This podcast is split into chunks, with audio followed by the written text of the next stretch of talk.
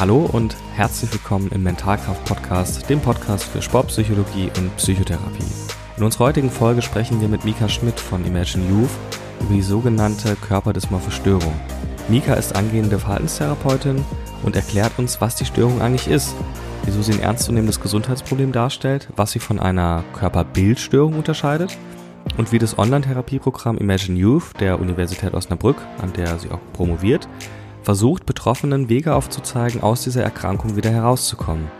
Außerdem sprechen wir über eine Spezialform, die Muskeldysmorphie, ihre hohe Verbreitung im Kraftsport und Zusammenhänge zu Essstörungen. Wenn euch der Podcast gefallen hat, die Folge, lasst uns gerne positive Bewertung da, teilt den Podcast in eurer Story, wenn ihr möchtet und gebt uns gerne Feedback. Das könnt ihr auf Instagram tun, entweder bei Mika unter Imagine Youth, bei Paul unter Fundamentalkraft oder bei mir unter Systemische Gesundheit. Viel Spaß mit der Folge. Moin und willkommen in der Bonusfolge vom Mentalkraft Podcast. Lukas und ich sind heute nicht allein. Äh, wir sitzen hier mit Michaela Mika Schmidt von Imagine Youth von der Uni Osnabrück war das, wenn ich mich recht erinnere. Ganz genau, hallo. Und wir unterhalten uns heute im Groben und Ganzen über Körper, was, über was? Über körpermorphische Störungen, dysmorphische Fast. Störungen. Fast genau, Körperdysmorphenstörung. Genau, ja, ach, genau. Ähm, ja, ich würde äh, dir, Mika, erstmal das Wort geben. Äh, stell dich vielleicht einfach den ZuhörerInnen mal kurz vor, was, was ihr so im Groben und Ganzen macht, was vielleicht auch dein Werdegang war bis dahin, wie du so zu diesem Projekt gefunden hast und was ihr in die Welt bringt. Ja, äh, gerne. Genau, also ich bin von Haus aus Psychologin, aktuell auch in der Weiterbildung zur psychologischen Psychotherapeutin arbeite aber auch seit zwei Jahren an der Uni Osnabrück als wissenschaftliche Mitarbeiterin. Und da habe ich zusammen mit meiner Doktormutter Andrea Hartmann ähm, ein Programm namens Imagine Youth entwickelt. Das ist ein Online-Therapieprogramm, das sich an Jugendliche und junge Erwachsene mit einer sogenannten körperdysmorphen Störung richtet. Ähm, genau, das ist eine relativ häufige Störung, die aber noch, äh, wie man jetzt auch eben gerade bei deinem Intro gemerkt hat, total unbekannt ist. Yeah. Dementsprechend gibt es, genau, du hast eigentlich schon alles richtig gemacht. Du hast hier direkt äh, ja, auf das Problem aufmerksam gemacht sozusagen. Genau, und ähm, entsprechend gibt es auch noch super wenige ähm, Therapiemöglichkeiten, spezialisierte Therapiemöglichkeiten für diese Erkrankung. Und ähm, ja, so ist es dann zu dem äh, Programm gekommen. Es ist kostenlos, ähm, es ist komplett online und ja, wir konnten tatsächlich schon einigen äh, Teilnehmern damit äh, sehr weiterhelfen. Ja. Mhm. Und ähm, genau, parallel ähm, sind wir aber dabei, auch vor allem auf das Störungsbild der KDS aufmerksam zu machen, ähm, weil es eben noch so unbekannt ist und viele einfach gar nicht wissen, dass das, was sie jeden Tag fühlen und worunter sie leiden, mhm. ähm, tatsächlich einen Namen hat und eine anerkannte psychische Erkrankung ist. Was, genau. was, was ist denn überhaupt so eine KDS, wie du es ja gerade so, so cool abgekürzt hast. Also, weil, ne, wie gesagt, ich, ich bin ja super vorbereitet in diese Folge reingegangen, offensichtlich, ähm, und spiele heute mal so ein bisschen das naive Ohr. Aber wie würdest du denn jemandem das beschreiben, der sich damit überhaupt nicht auskennt? Ja. Also ähm, bei einer körperdysmorphen Störung hat der oder die Betroffene ähm, das Gefühl, dass sie oder dass irgendein Körperteile Teil oder mehrere Körperteile extremst hässlich aussehen oder sogar abstoßend aussehen, obwohl die besagten Körperteile für Außenstehende eigentlich total normal aussehen. Genau. Und das führt natürlich zu einem erheblichen Leidensdruck bei den Betroffenen. Ähm, die gehen manchmal nicht mehr aus dem Haus, äh, gehen nicht mehr zur Schule, versuchen irgendwie ihren sogenannten Makel zu kaschieren, indem sie das überschminken, indem sie sich bestimmt auf eine bestimmte Art und Weise kleiden.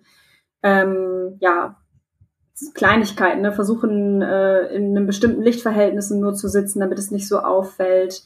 Ähm, genau, in, in einer größeren Auswirkung hat es dann, wenn sie sogar versuchen, irgendwelche ähm, Schönheitsoperationen an sich vornehmen zu lassen.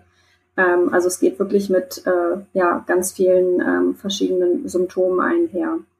Mhm. Weißt du, ich habe das mal äh, nur im ICD-10 nachgelesen, dass es das ja auch teilweise bei ähm, F20-Störungen gibt, also bei psychotischen Störungen.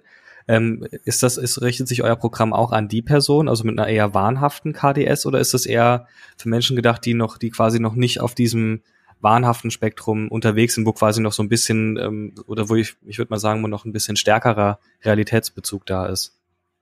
Ja, genau, ähm, da hast du vollkommen recht. Wobei das auch ähm, demnächst sich verändert. Also vielleicht nochmal mhm. ähm, für, für die, die das jetzt vielleicht nicht so wissen, äh, man unterscheidet tatsächlich eine KDS, bei der man eine ganz gute Störungseinsicht hat. Das heißt, dass einem bewusst ist, okay, ich bin eigentlich gar nicht mhm. total hässlich, sondern ich habe eigentlich eine psychische Erkrankung. Mhm. Ähm, das läuft dann unter eine hypochondrische Störung, also eine Krankheitsangststörung. Und mhm. Wenn man aber diese Einsicht nicht hat, also wirklich zu 100 Prozent davon überzeugt ist, dass man abartig hässlich ist, dann mhm. wird es im Moment noch unter einer wahnhaften Störung ah. ähm, verschlüsselt. Genau, wie du eben schon sagtest. Ne? Das ist aber ähm, eigentlich veraltet. Also in der neuen Ausgabe des IC, äh, ICDs, also das ist ja dieses Diagnostik, ähm, äh, genau, Instrument, wo die psychischen Erkrankungen mit verschlüsselt werden. Ähm, da gibt es diese Unterscheidung gar nicht mehr. Da mhm. spricht man dann einfach von einer KDS mit guter oder mit schlechter Einsicht. Genau. Und entsprechend ähm, ist es auch bei unserem ähm, Online-Therapieprogramm so, dass wir da nicht unterscheiden. Also mhm. egal wie die Einsicht ist, kann man bei uns teilnehmen. Ähm, natürlich ist es einfacher, ist die Behandlung einfacher, wenn eine gewisse Einsicht besteht. Und viele, die sich an uns wenden, haben auch eine minimale Einsicht. Ähm, wenn die tatsächlich gar keine Einsicht haben, sind die auch häufig dann eher fremdmotiviert in der äh, Therapie. Das heißt, sie werden von ihren Eltern oder von Angehörigen geschickt. Das ist bei uns aber eigentlich eher weniger der Fall. Nichtsdestotrotz haben wir auch viele, die wirklich nur eine ganz, ganz geringe Einsicht haben, wo man am Anfang mhm. wirklich erstmal so ein bisschen an der Therapiemotivation arbeiten muss und erstmal genau das aufbauen muss, dass sie sich darauf überhaupt einlassen. Mhm. Das stimmt. Ja. Das geht wahrscheinlich auch so ein bisschen auf diese alte Unterscheidung von neurotisch und psychotisch zurück, dass das eine so eher der psychotische Teil ist, das andere vielleicht eher der neurotische, ist ja auch eine uralte Unterscheidung vielleicht.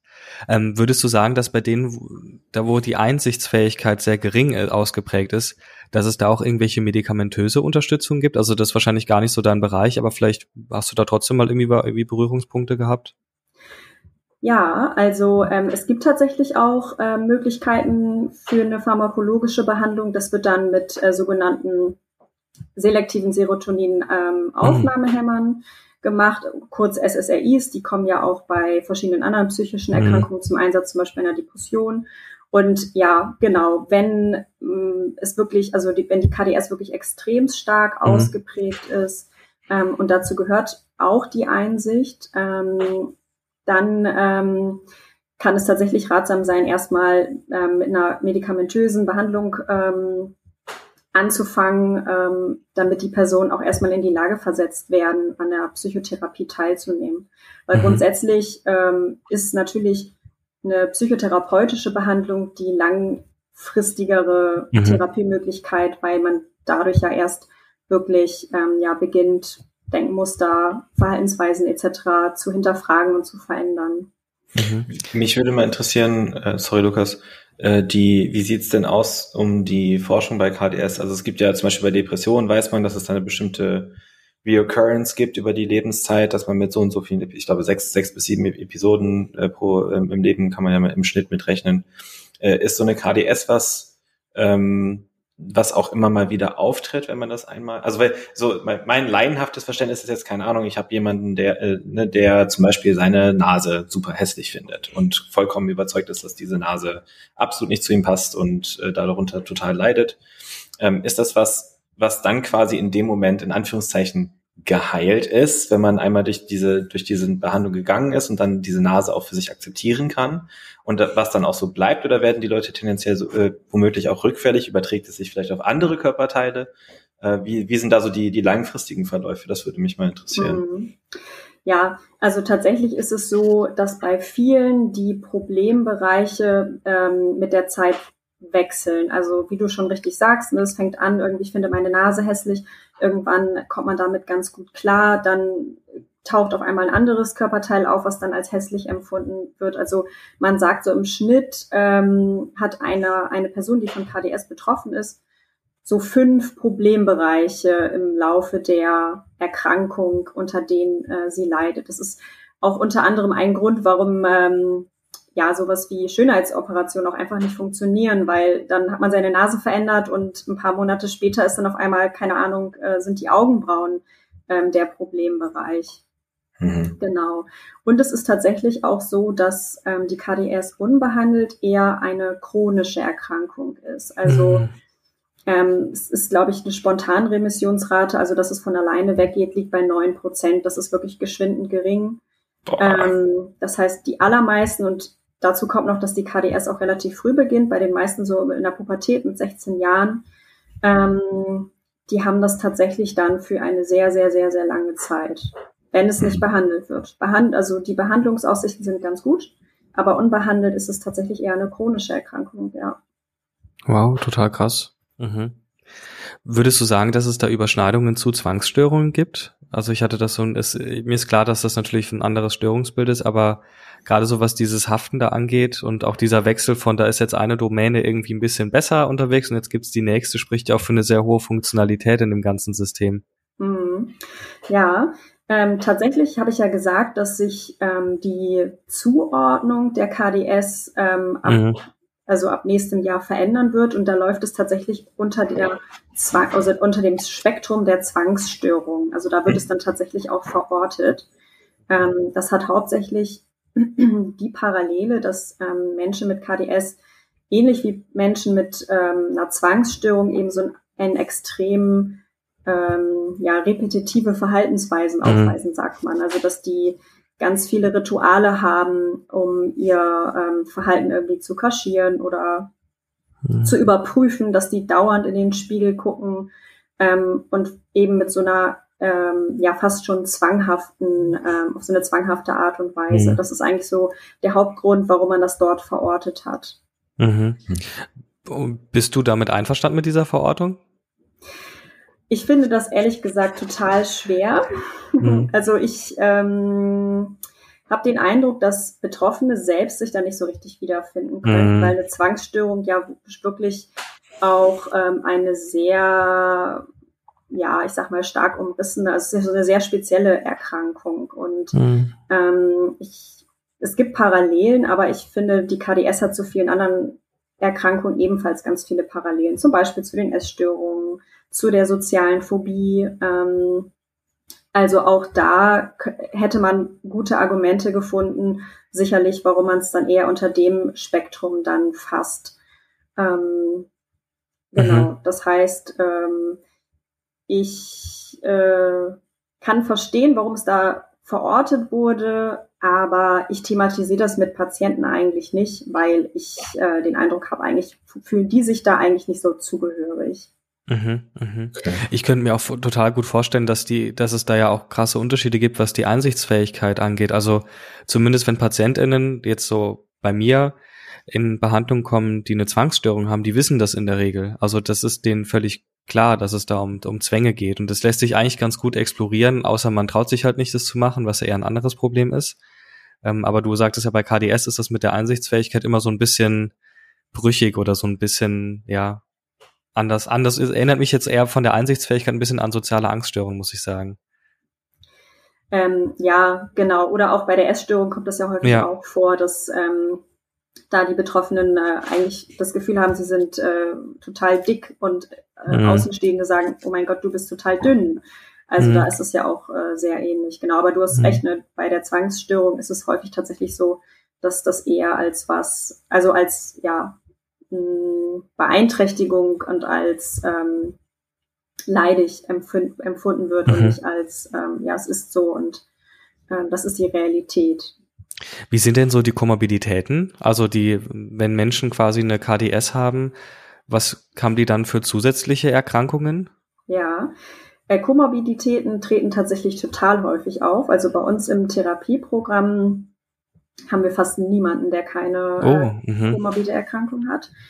Und äh, die Nummer eins ist da tatsächlich, ähm, aber auch, also auch von der Studienlage, ähm, die Depression. Also die tritt bei mhm. fast äh, 40 Prozent der Betroffenen äh, als komorbide Erkrankung auf, was ja auch total viel Sinn macht, ähm, weil ähm, wenn du von einer KDS betroffen bist, dann ziehst du dich extrem zurück. Du magst nicht mehr unter Menschen gehen, lässt deine sozialen Kontakte schleifen. Also ja auch typische Verhaltensweisen, die man ähm, von einer Depression kennt. Und ähm, genau, deswegen finde ich, macht das total viel Sinn. Genauso ähm, bei der sozialen Phobie. Es ist auch eine typische komorbide Erkrankung. Äh, da haben Betroffene ja auch große Angst ähm, ja in sozialen Kontakten, aber eher, weil sie Angst haben, irgendwie was Peinliches zu machen oder irgendwie bewertet zu werden, weil sie irgendwas Dummes tun, ähm, während bei der KDS ja die Angst eher darauf zurückgeht, dass mhm. die Personen Angst haben, irgendwie hässlich zu sein und deswegen abgewertet zu werden. Also auch da hat man natürlich auch total viele Parallelen, dass es auch Sinn macht.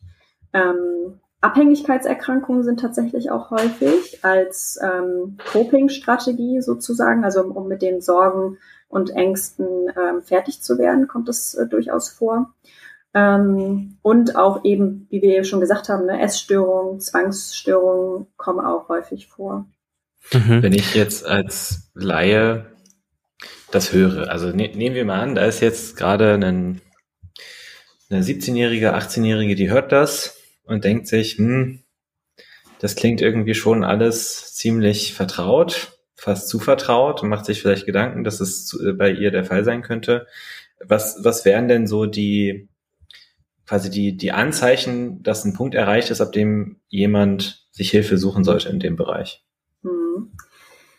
Also, das ist eine gute Frage, weil ähm, gerade in der Pubertät, wo das Ganze ja häufig losgeht, das ja auch ein in gewisser Weise normal ist, dass man sich irgendwie nicht so schön findet, dass man bestimmte Dinge hat, ja. die man, die man nicht mag und auch die ganzen Freunde das ja auch das Gleiche empfinden wie man selber. Deswegen wird es da tatsächlich auch häufig gar nicht ähm, bemerkt, sondern äh, die meisten kommen tatsächlich ähm, entweder in Therapie wegen ihrer komorbiden Erkrankung oder erst so mit 20 oder Ende 20, Anfang 30, wo sie dann langsam merken, okay, meine ähm, Freundinnen oder Freunde, ähm, die haben diese Sorgen alle gar nicht mehr, die sind da irgendwie rausgewachsen, aber bei mir ist das irgendwie immer noch vorhanden. Genau. Ähm, aber ähm, ja, wie man das erkennt, ich finde, man sollte da so ein bisschen schauen, ähm, wie sehr beeinträchtigt mich das. Also ist es wirklich so, dass ich denke, oh Gott, meine hm. Haare sind furchtbar, aber trotzdem gehe ich in die Schule und mache alles so, wie ich es möchte? Oder hält mich das tatsächlich von Dingen ab, die ich normalerweise gerne mache? Ähm, und äh, das Zweite ist auch der Leidensdruck. Also ist es so, dass ich in den Spiegel gucke und dann in dem Moment denke, oh Gott, meine Haare, aber wenn ich dann mich mit Freundinnen treffe, ist das alles vergessen und ich kann trotzdem eine gute Zeit haben. Oder ist es wirklich so, dass ich permanent über mein Aussehen nachdenke und mich das wirklich auch, also das wirklich auch mein ganzes Leben bestimmt, auch in eigentlich schönen Momenten, ich da eigentlich die ganze Zeit nur an mein Aussehen denke und äh, da wirklich auch deutlich mehr drunter leide als ähm, vielleicht Freundinnen oder Freunde. Ne? Das ist ja auch wichtig zu sagen, dass die KDS äh, im Unterschied zum Beispiel zu den Essstörungen ähm, bei Männern und Frauen fast gleich häufig äh, auftritt. Mhm. Ich muss da gerade so ein bisschen dran denken. Äh, ich weiß nicht mehr, wie es heißt. Äh, Lukas, du, du, du, weißt, du weißt sowieso immer fast alles. Ähm, es gibt doch äh, also das war mal, in, hatten wir in der Uni mal im Kontext von äh, kulturspezifischen Störungen. Und es gibt doch in, äh, in Japan diese psychische Krankheit, die darauf abzielt, dass Männer, glaube ich, das panische Angst davor haben, dass ihr Penis abfällt oder irgendwie sowas in die Richtung. Ich weiß leider nicht mehr, wie es heißt, aber das war ein, das war die eine Sache, die mir genau im Kopf geblieben ist. Und da musste ich, musste ich gerade so ein bisschen dran denken. Das ähm, wundert mich nur, dass dir sowas im Kopf geblieben ist. da, da, werden wir wieder bei den Entwicklungsphasen. Ne? Ja, ja. Zu lange in der oralen Phase aufgewachsen. Äh, Grüße an Piaget. Ähm, aber was, was ich da auch nochmal vielleicht äh, nachfragen würde, wie, wie grenzt man das dann, ähm, also beziehungsweise wie, welche Rolle spielt denn das Körperbild? Und mhm. wie grenzt, würde man jetzt zum Beispiel eine Körperbildstörung von einer Körperdysmorphenstörung trennen, wenn überhaupt? Ja. Ähm, also gibt, wie sind da die Unterschiede? Ja, äh, vielleicht erstmal zu deinem, äh, zu deinem Kommentar. Das gibt es tatsächlich. Das nennt sich Koro. Ja, genau. Und Koro heißt es genau. Da haben so die heißt Männer. auch eine Firma, ne? In Deutschland. das gibt's ja auch. ähm, aber da haben Betroffene tatsächlich nicht Angst, dass ihr Penis abfällt, sondern dass der sich in den Körper zu, äh, reinzieht. Ah, genau. Genau. Mhm. Ähm, genau, und äh, deine zweite Frage war, inwieweit sich die KDS von der Körperbildstörung äh, unterscheidet. Ne? Genau, also ähm, der größte Unterschied ist im Endeffekt, dass die Körperbildstörung, ähm, was heißt der größte Unterschied, aber die, grundsätzlich ist es so, dass die Körperbildstörung ja keine eigenständige Störung ist sondern es ist eher ähm, ein Symptom beziehungsweise ein Phänomen, das bei verschiedenen Störungen auftaucht, zum Beispiel bei den Essstörungen, aber auch bei der Körperdysmorphenstörung. Ähm, das liegt so ein bisschen, also es wird ganz häufig verwechselt. Also ich, wir haben auch ganz häufig ähm, Personen, die bei uns äh, ja nach einem Therapieangebot fragen und die dann auch sagen, ja, ich habe ich glaube, ich habe eine Körperbildstörung oder eine Sch äh, Körperschemastörung, wo wir das dann erstmal aufklären ähm, müssen. Das liegt einfach daran, weil die Übersetzung irgendwie total blöd ist. Im Englischen heißt es ja auch Body Image Disturbance und nicht Body Image Disorder. Da ist es klarer abgegrenzt, mhm. dass es eben keine Disorder, also keine Störung ist. Aber im Deutschen ist es halt irgendwie so unglücklich übersetzt, dass man im ersten Moment tatsächlich ja davon ausgehen könnte, dass es eine eigenständige Störung ist. Genau. Okay. Richtig. Ähm, und ansonsten ist es aber so, dass auch die Körperdysmorphisstörung ja ähm, eine ähm, Körperbildstörung ist. Also in dem Sinne, dass die Person, wenn man jetzt die verschiedenen ähm, ja, Ebenen der Körperbildstörung durchgeht, also von der Wahrnehmung, sie ähm, haben eine falsche Wahrnehmung von einem bestimmten Körperteil, auf der gedanklichen Ebene, sie denken extrem schlecht von sich, auf der emotionalen Ebene, das macht ihnen total negative Emotionen. Und auch auf der Verhaltensebene, dass sie natürlich auch ganz viel tun, um ähm, ihr Verhalten, äh, ihr Aussehen zu verbessern. Also da treffen eben ganz viele, also die ganzen Ebenen, die man bei einer Körperbildstörung hat, treffen auch bei einer KDS zu. Mhm. Genau, aber es ist eher ähm, ja also die körperdysmorphe Störung ist auch eine Körperbildstörung, aber eine Körperbildstörung ist keine eigenständige Störung. Mhm. Ja. Okay, und es klingt ja auch so, als würde sich, ähm, würden sich die Symptome der KDS meist auf bestimmte Körperregionen oder bestimmte Körperteile ähm, fokussieren, wobei Körperbildstörung auch, also wenn ich das jetzt so im Zusammenhang bei Essstörung, da geht's ja eher um die Körperform als Ganzes. Klar, da gibt's irgendwie auch verschiedene Foki, bei weiblich gelesenen Personen alles unterhalb der Taille, ne, Bauch, Beine, Po, bei männlich gelesenen Personen eher oberhalb, aber das ist ja dann eher die Körperkomposition und die Körperform als Ganzes, wenn ich das richtig verstanden habe. Ja, genau. Also bei den Essstörungen geht es eher um das Gewicht und die Körperform, mhm. wie du eben schon gesagt hast. Und bei der Körperdysmorphenstörung sind das tatsächlich ähm, umrissene Körperbereiche. Also mhm. die Top 3 sind tatsächlich äh, Nase, Haare und Haut. Die kommen am meisten vor oder auch generell das Gesicht ähm, und der Kopf. Mhm. Aber ähm, es gibt tatsächlich auch ähm, Betroffene, die sagen dann, ähm, ich weiß nicht, mein, ähm, mein Hintern hat eine ganz furchtbare Form, der ist total flach mhm. oder so. Mhm. Ähm, und die trainieren dann auch wie verrückt, äh, damit ihr Hintern irgendwie besser ah. aussieht. Ähm, man würde dann aber eben auch, also das, das lässt sich dann auch immer häufig verwechseln, dass man denkt, okay, das ist jetzt vielleicht auch eine Essstörung, weil die äh, Person trainiert ja ganz häufig. Ähm, aber in dem Fall würde man sagen, okay, das hat aber eher wenig mit dem Bereich Gewicht zu tun, ähm, sondern es geht wirklich um die Form des Hinterns und deswegen würde man sagen, okay, das ist eher eine körperdysmorphe Störung. Mhm, vielleicht also mit einer konsekutiven Essstörung, wenn da noch ähm, bestimmte formale Kriterien von der Essstörung erfüllt wären, weil ich den Po alleine zu trainieren reicht ja nicht, ich muss ja auch entsprechend essen. Mhm. Ja. Vielleicht auch eine Sportsucht dann, dazu noch mit reinwerfen, dann ist perfekt. Das ist ja auch keine Diagnose zum Glück. noch, noch nicht. ja, da wird's dann tatsächlich echt knifflig, auch mhm. bei der Diagnose. Muss man wirklich ganz gut aufpassen. Ähm, aber wie gesagt, meistens ist es tatsächlich eher das Gesicht. Mhm, total spannend. Und jetzt gibt's da noch ein Spezialthema. Ich weiß gar nicht, ob du da so viel zu sagen kannst, aber wir hatten mal ein bisschen drüber geschrieben kurz. Ähm, und zwar die Muskeldysmorphie, die ja momentan auch noch formal zumindest zur KDS dazugehört. Es gibt ja auch Forschung, die sagt, ah, das ist, gehört eigentlich eher in Richtung Essstörungen. Ähm, wiederum andere Paper sagen, ja, die Leute, die dazu forschen, die verwenden halt gar nicht die Diagnosekriterien vom DSM-5, also diesem amerikanischen Diagnosemanual, sondern die haben alle so ihre ihre eigenen, auch die Fragebögen dazu verwenden eher eigene. Was ist denn so deine Haltung zur Muskeldysmorphie aus so aus der Perspektive einer KDS-Forscherin? Du meinst, ob das eher eine KDS ist oder eher eine Essstörung?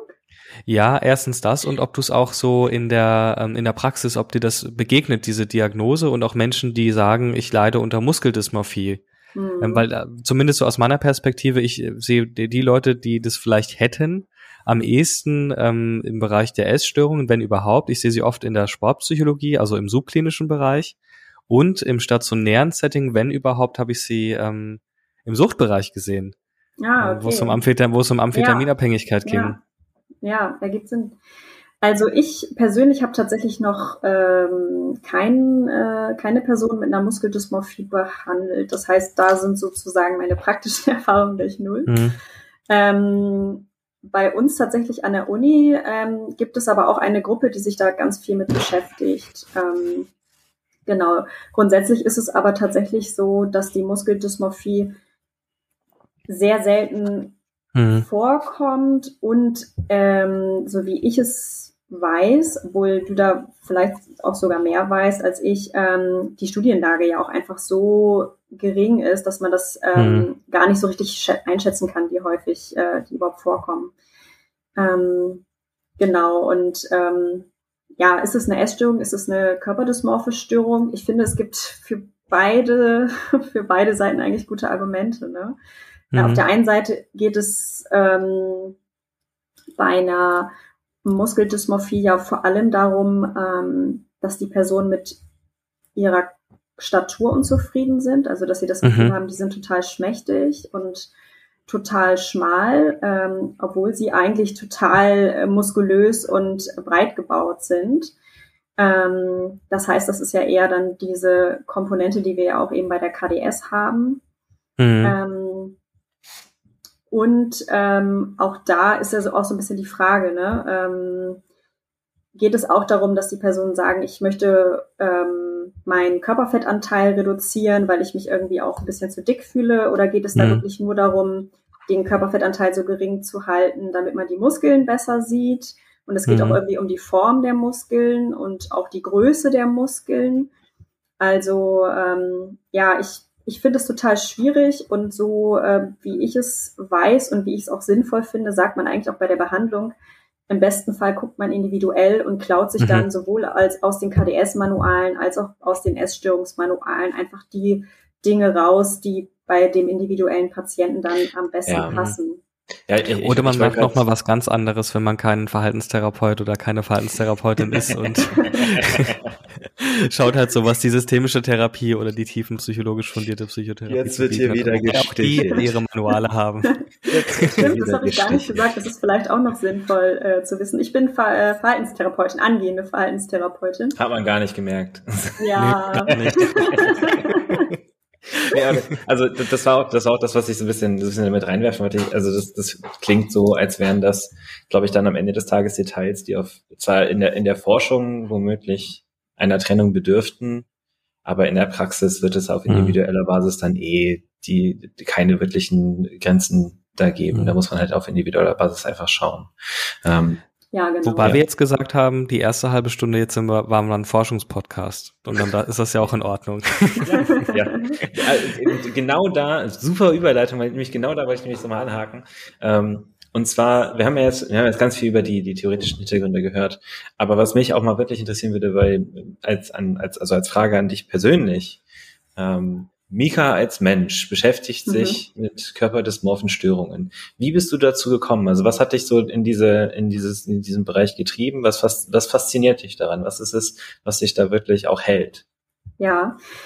Ähm, tatsächlich bin ich eher so ein bisschen, ähm, ich komme eher so von der Online-Therapie-Richtung oder bin eher aus dieser Online-Therapie-Richtung überhaupt auf das Projekt gekommen. Ich war während meiner Studienzeit in äh, Jordanien und hm. ähm, habe da so ein Praktikum in der Flüchtlingsarbeit gemacht, wo es eben auch ähm, um Online-Therapie äh, ging, weil in Jordanien die Versorgungslage natürlich katastrophal mhm. ist. Da kommt auf äh, auf 100.000 Menschen äh, kommt ein Psychotherapeut und deswegen hat die WHO da auch ganz viele, ähm, nicht nur in Jordanien, sondern generell in diesen ähm, Ländern, die auch ähm, ja einen großen Flüchtlingsstrom erfahren haben in den letzten Jahren, auch viele Online-Therapieprogramme entwickelt und da auch ähm, ausprobiert, versucht zu validieren. Und das fand ich äh, so wichtig und ähm, spannend, ähm, dass ich da auch irgendwie ja in den Bereich wollte und mich da irgendwie spezialisieren wollte.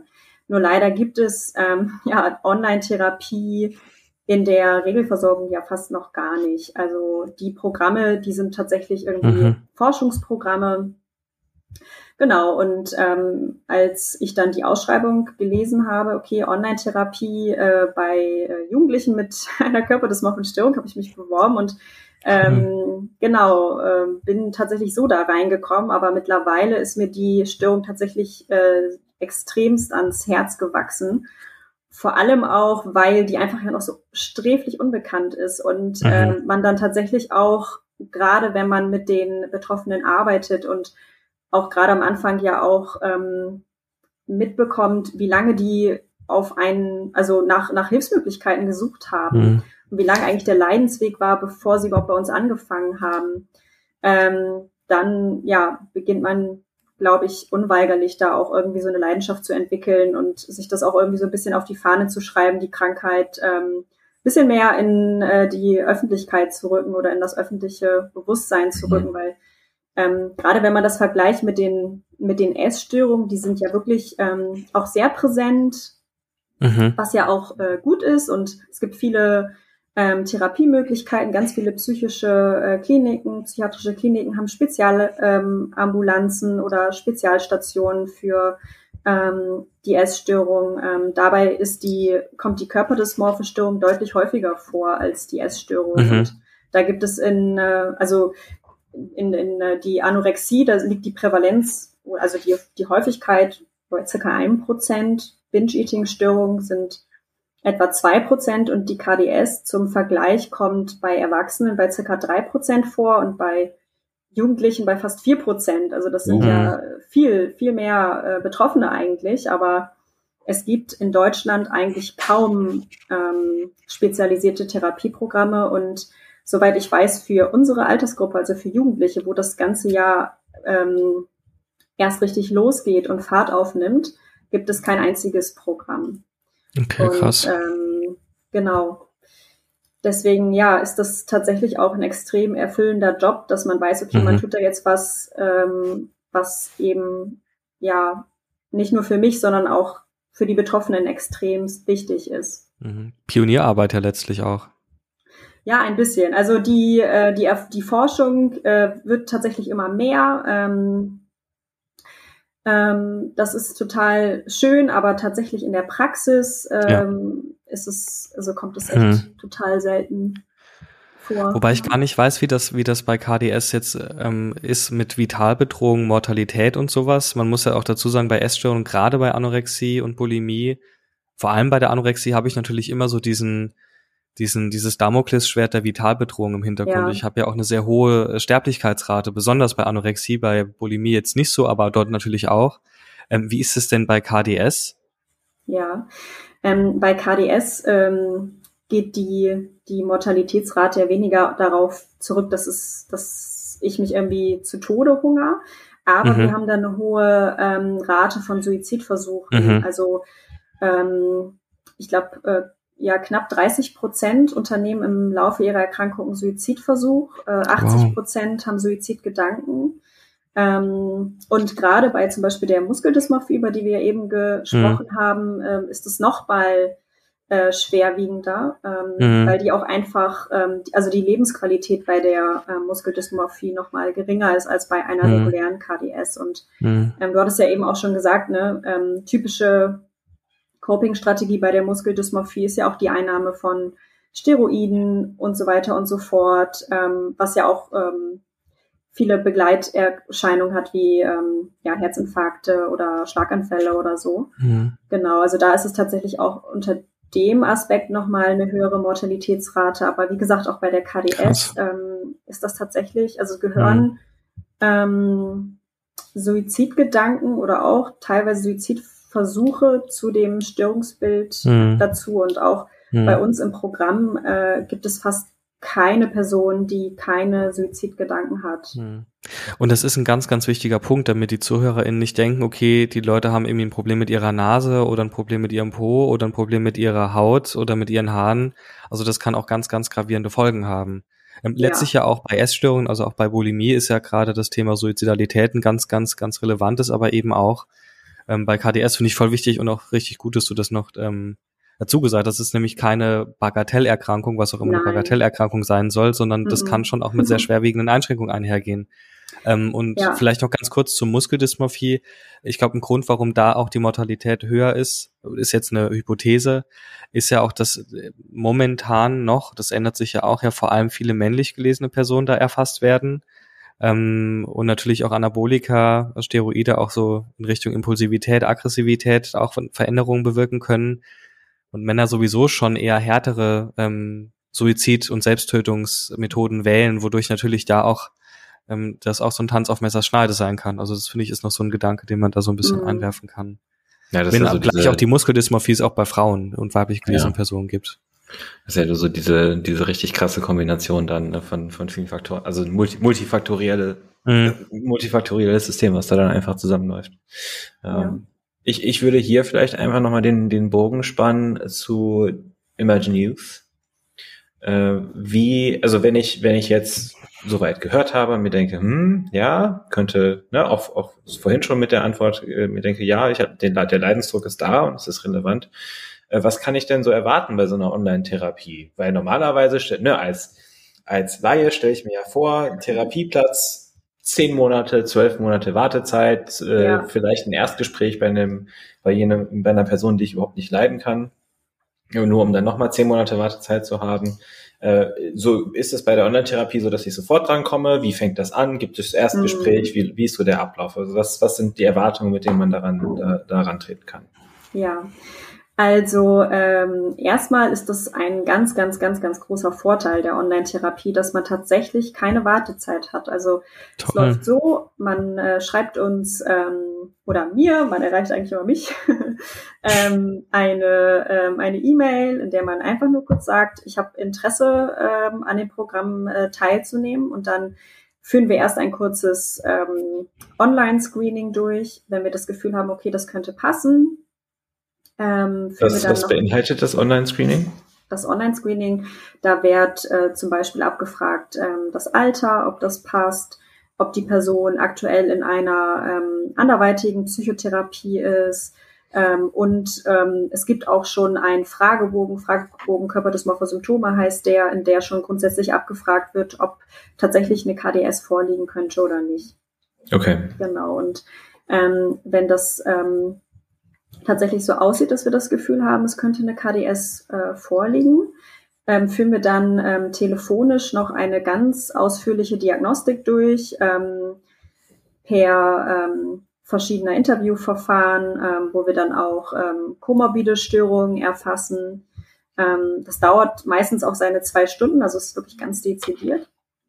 Und genau, wenn das dann auch äh, den Anschein hat, dass ähm, das alles passen könnte, auch die Person an sich sagt, okay, ich kann mir das gut vorstellen, ähm, dann äh, geht es eigentlich schon direkt los. Also meistens äh, vergehen von erster Mail bis die Person wird in das Programm eingeschlossen zwei Wochen. Also es geht wirklich wow. fix. Mega. Ja.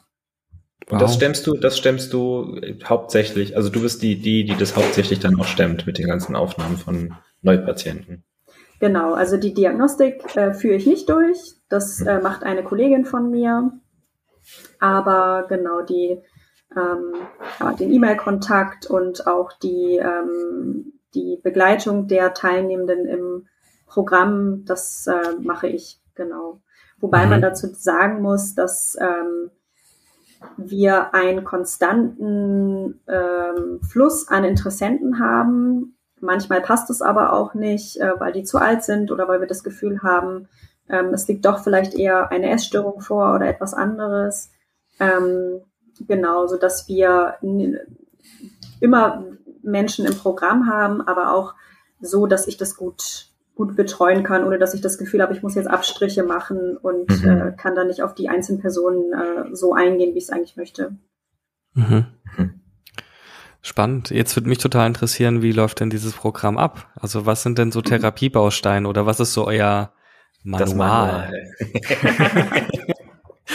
genau, also beim Manual, ähm, wir haben da äh, ja ganz frech äh, abge, abgeguckt bei den etablierten Manualen. Also mhm. äh, nein, also wir haben uns äh, tatsächlich an den etablierten verhaltenstherapeutischen Therapiemanualen bei einer KDS gehalten, weil das ja auch einfach ne, evidenzbasierte Manuale sind. Also es wäre mhm. Quatsch, hätten wir jetzt das Rad komplett neu erfunden, mhm. wenn es da einfach schon ähm, Therapien gibt, wo man schon belegt hat, okay, die helfen und die sind wirklich wirksam.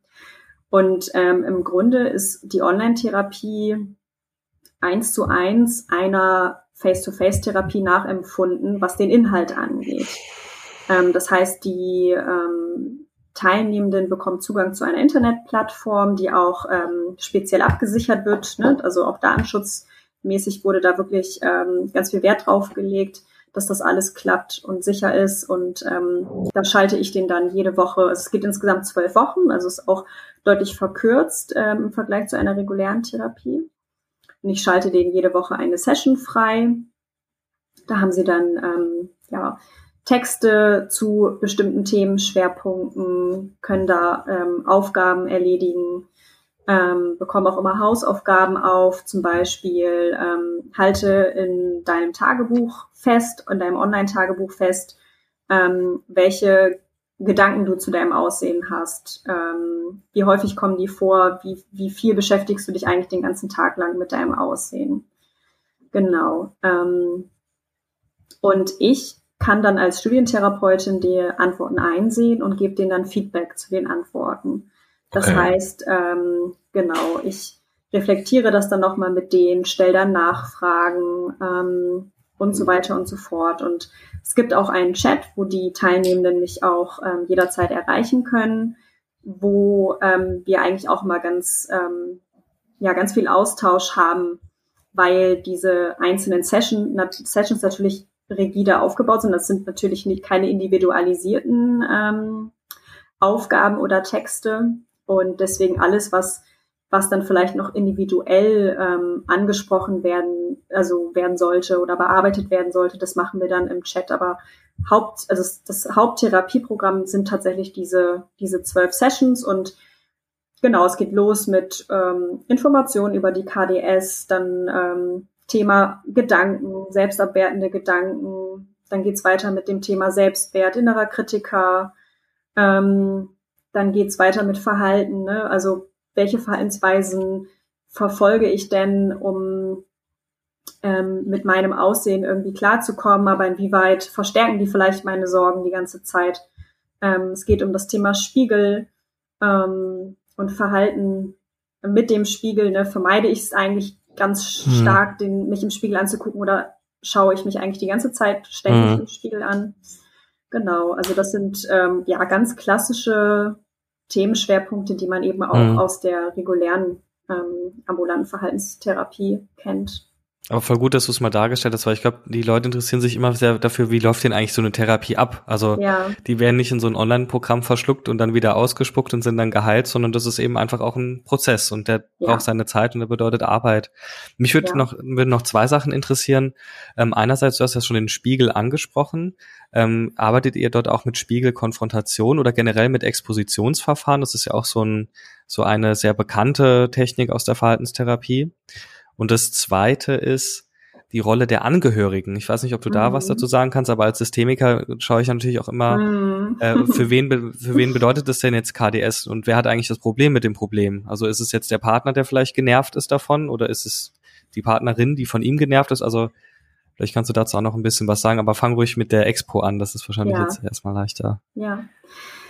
Ja, ähm, es gibt es, also wir haben auch in dem Programm ähm, Expos beziehungsweise mhm. Expos, äh, Verhaltensexperimente, ähm, in denen sie einen bestimmten Gedanken, zum Beispiel, ähm, wenn ich äh, in den Supermarkt gehe, dann gucken mich alle an, weil ich, weil ich so hässlich bin. ähm, überprüfen sollen, indem sie dann in den Supermarkt gehen. Ähm, vielleicht auch, wenn sie sich das trauen, das wird dann so auch stufenweise gemacht. Es geht wirklich ganz klein äh, los.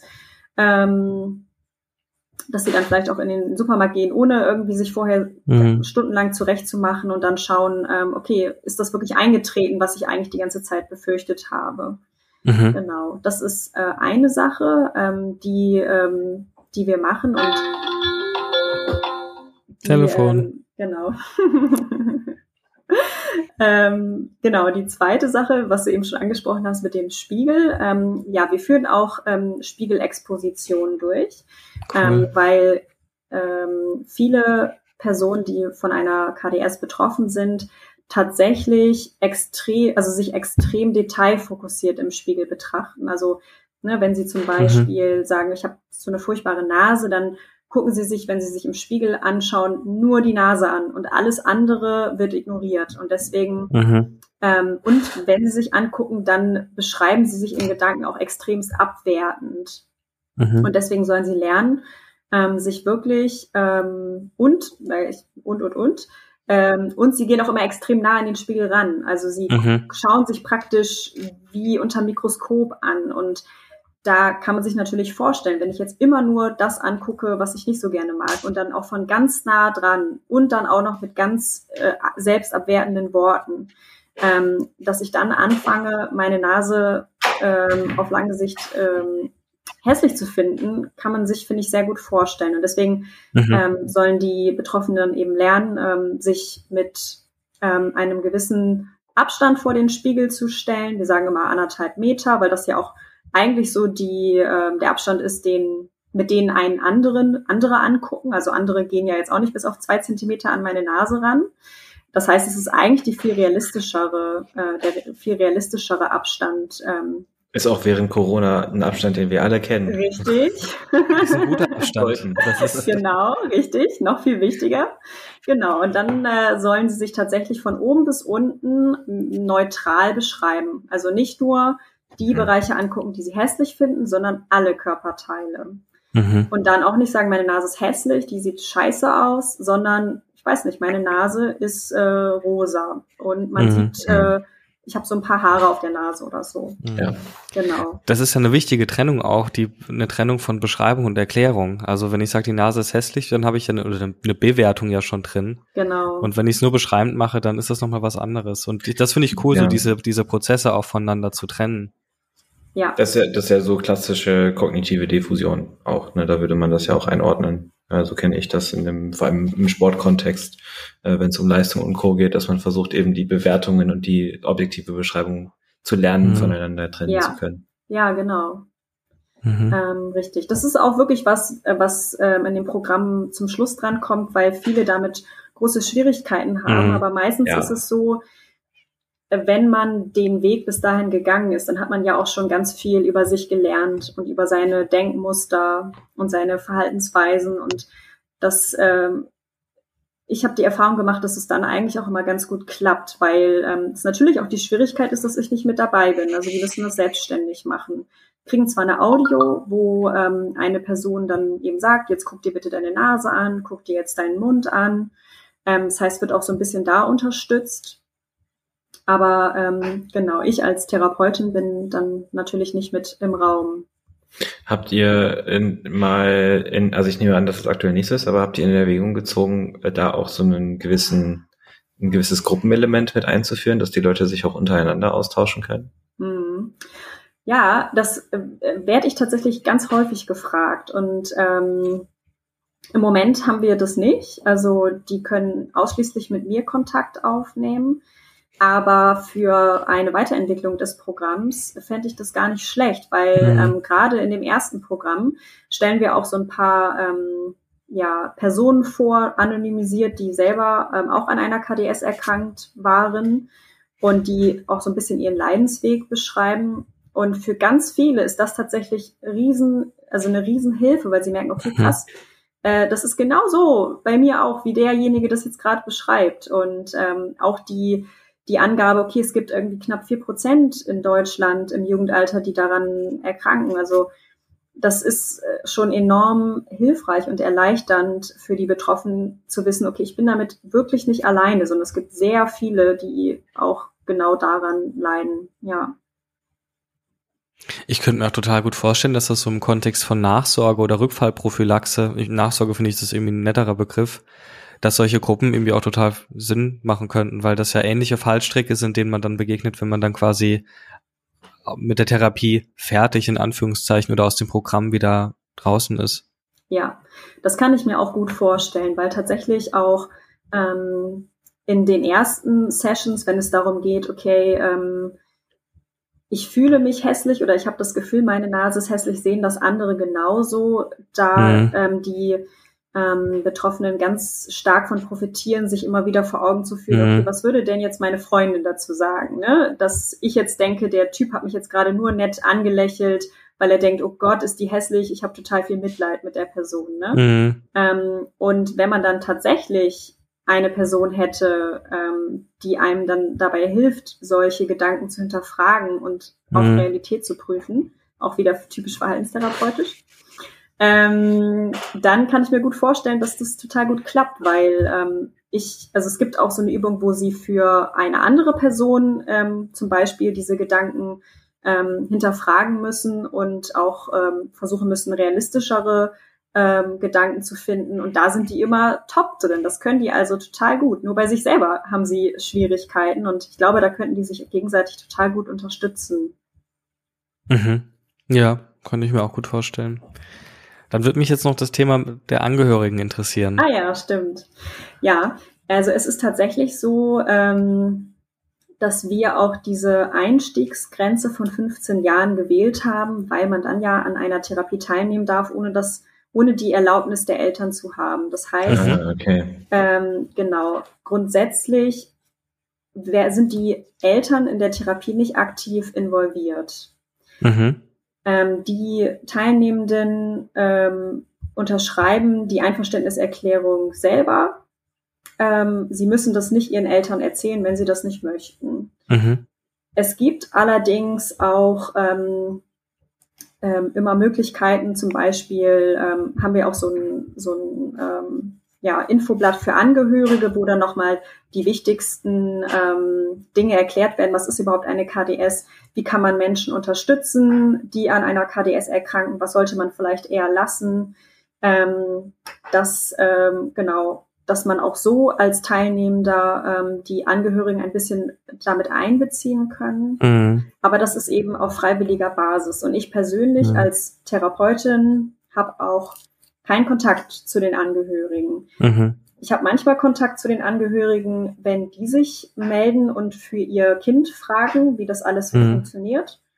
Aber sobald sie in das Programm eingestiegen sind, ähm, verläuft die Kommunikation nur noch mit den Teilnehmenden. Mhm.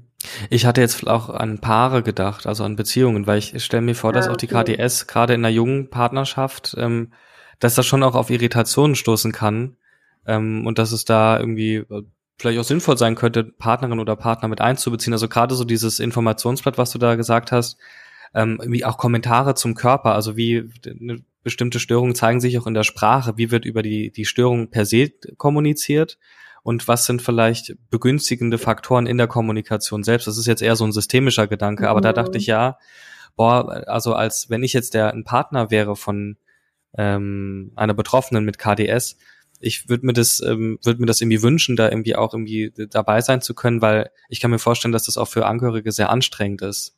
Mhm. Also auch ja. nicht zu wissen, was, was, was man, wie man da helfen kann, weil erstmal, wenn jemand, wenn man das so erstmalig hört und gar nicht weiß, was das für Auswirkungen haben kann, denkt man so, ach, du hast ein Problem mit deiner Nase, jetzt stell dich nicht so an oder ach, dann mach doch die Schönheits-OP oder warum brauchst du jetzt Therapie? Ähm, und da frage ich mich, ob das nicht auch gut für eine Beziehung sein könnte, da einen Angehörigen mit im Boot zu haben.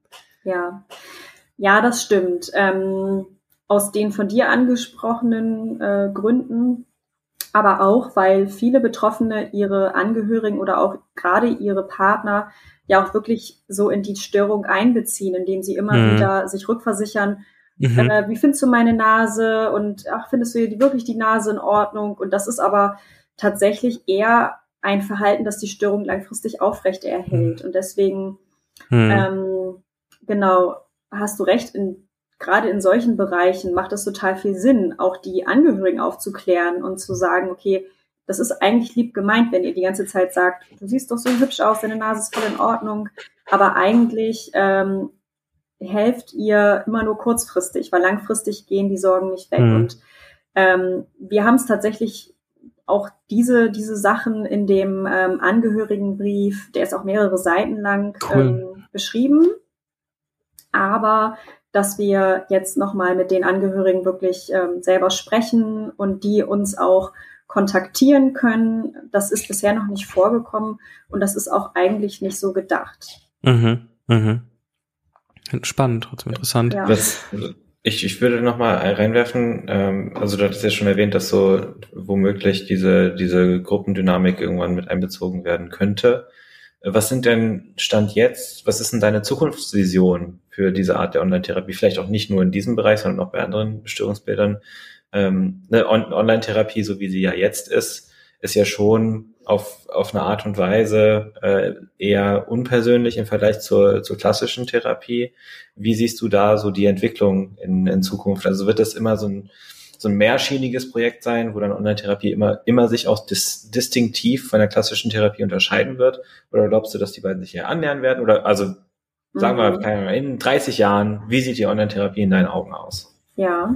Oder wie würdest du sie gern wie hättest du es gern, dass sie aussieht? Genau, das sind, glaube ich, zwei verschiedene Paar Schuhe, weil ich habe so ein bisschen Angst, ähm, dass Online-Therapie auch so ein bisschen von den Krankenkassen ähm, ausgenutzt wird als eine günstige Form, ja. ähm, Menschen zu versorgen, die vielleicht aber tatsächlich intensivere Hilfe benötigen.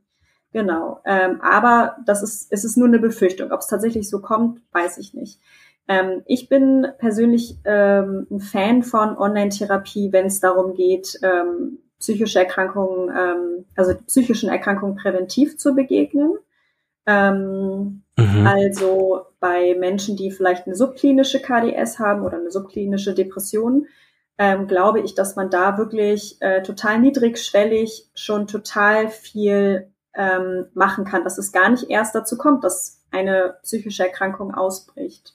Mhm. Ähm, auch bei leichten, äh, ich weiß nicht, bei einer leichten KDS oder bei einer leichten Depression, glaube ich, ähm, ist, ist das auch total ausreichend ähm, und erzielt super Ergebnisse. Ich glaube, bei Menschen, die wirklich sehr, sehr schwer erkrankt sind, ist das nicht ausreichend, ähm, mhm. weil du einfach das nicht so individualisieren kannst wie bei einer Face-to-Face-Therapie. Weil, wenn man ehrlich ist, ist es ja eigentlich so, wenn ähm, jemand kommt mit einer KDS, macht man nicht zu 100 Prozent das KDS-Manual, sondern man klaut sich das auch so ein bisschen zusammen, ne, was der Patient braucht. Also so ist ja eigentlich der Therapiealltag. Ne? Das heißt ja Individualisierung. Und das hast du bei der ähm, Online-Therapie eben nur in einem begrenzten Maße. Genau, aber ich würde mir trotzdem wünschen, ähm, dass die Online-Therapie auch in die ähm, Richtlinienversorgung mit aufgenommen wird für bestimmte Gruppen, was ich eben schon sagte, für Leute, die eben äh, leicht erkrankt sind oder noch subklinisch erkrankt sind oder was ich ja auch schon angesprochen habe, für Länder, wo es überhaupt keine Therapiemöglichkeiten gibt, ist das natürlich auch perfekt. Aber ich glaube nicht, dass, ähm, dass Online-Therapie in 30 Jahren die Face-to-Face-Therapie mhm. ersetzen wird. Also man glaub, hat dann irgendwie glaub, so, so Augmented Reality und man trifft sich so als Avatar und dann äh, stehe ich da als Superman im Superman-Avatar-Anzug und mache dann meine Therapie. Das gibt's doch so. sogar schon. Das, ja, gibt's, mein, das gibt's ja, schon, ja. ja. Ich, ich, ich ja. wollte gerade sagen, ich, so diese, diese Avatar Virtual Reality Therapie gibt's ja, Form hm. gibt's ja sogar auch schon. Oh, krass. Da gibt's ja, also da gibt's glaube ich einen Bereich bei bei Höhenangst habe ich mal glaube ich was gesehen, wo man dann zuerst da über ähm, eine VR-Brille so ja. sowas annähert, so eine Expo macht, was ja auch cool ist erstmal. Ja. Ähm, ich glaube, man darf bei Online-Therapie auch nicht vergessen, dass man da je nach äh, Problemlage auch zum äh, Mitchronifizierer werden kann. Also gerade wenn ich so das Thema soziale Angststörung habe, ähm, oder Panikstörungen und dann sagt, dann machen wir halt nur Online-Therapie. Also ich weiß nicht, ich finde ich finde das wie ein bisschen komisch, wenn ich das dann alles nur oder auch beim Thema Essstörungen. Also ich finde, ne, wenn ich nur diesen Bildschirmausschnitt habe, den ich jetzt habe, da kann ich mich wunderbar ähm, das ist noch, noch mal ein ganz anderer körperlicher Eindruck und ich kann mich da auch ein bisschen so anziehen, dass ich vielleicht nicht aussehe, als hätte ich wirklich ein BMI von 14, sondern dann sieht es vielleicht noch 17 aus und dann, also ich, ich glaube, das kann auch so im verhaltenstherapeutischen Sinne gut zur Vermeidung eingesetzt werden, wenn man mhm. das nicht mhm. mitdenkt. Ähm, ja, total. Das ist aber tatsächlich äh, etwas, was wir eher ähm, also bei unserem Klientel als äh, Vorteil einsetzen, äh, mhm. nicht einsetzen, sondern als Vorteil ähm, sehen, weil mhm. die Einstiegshürde einfach so viel geringer ist, wenn ich, ja. wenn ich Angst habe, mich Menschen zu zeigen. Du hast recht, äh, langfristig müssen die natürlich lernen, ähm, dann auch ähm, sich aus also aus ihrer aus ihrem Zimmer rauszugehen, aus ihrem aus ihrer Wohnung rauszugehen und wirklich unter Menschen zu kommen. Aber ähm, dann haben sie ja schon mal im besten Fall viel über sich gelernt und mhm. trauen sich das zu. Und ja. ähm, deswegen sehen wir das eigentlich eher als Vorteil und kriegen auch so das Feedback von den Teilnehmenden, mhm. dass ähm, dieses Argument, es ist online und es ist irgendwie chatbasiert, dass das wirklich äh, für viele ein Grund ist zu sagen, okay, das traue ich mir jetzt zu. Mhm. Das kann ich zumindest aus dem Bereich Essstörungen auch bestätigen. Also zu mir kommen ja auch viele Leute mit einem sportpsychologischen Anliegen, mhm. schon auch eher so in Richtung Prävention. Das ist jetzt ein anderer Fokus, als Paul den jetzt hat. Ähm, und es stellt sich schon oft raus, okay, eigentlich geht's da um Psychotherapie und auch um eine Essstörung. Dann ist natürlich das Coaching beendet an der Stelle. Ähm, aber das heißt ja nicht, dass man dann nicht auch zumindest so stützende Gespräche anbieten kann, um weiter zu vermitteln und sowas. Also ich habe das Gefühl, mit solchen niederschwelligeren Angeboten, sei es jetzt ein Online-Therapieprogramm oder jetzt auch eine online-psychologische Online-Beratung, ähm, da kriegt man vielleicht leichter einen Fuß in die Tür. Ne? Das kann ich mir schon vorstellen, weil der Einstieg einfach so, wie du sagst, leichter ist. Besonders wenn das Thema Scham und Schuld irgendwie eine nicht unbedeutende Rolle spielt.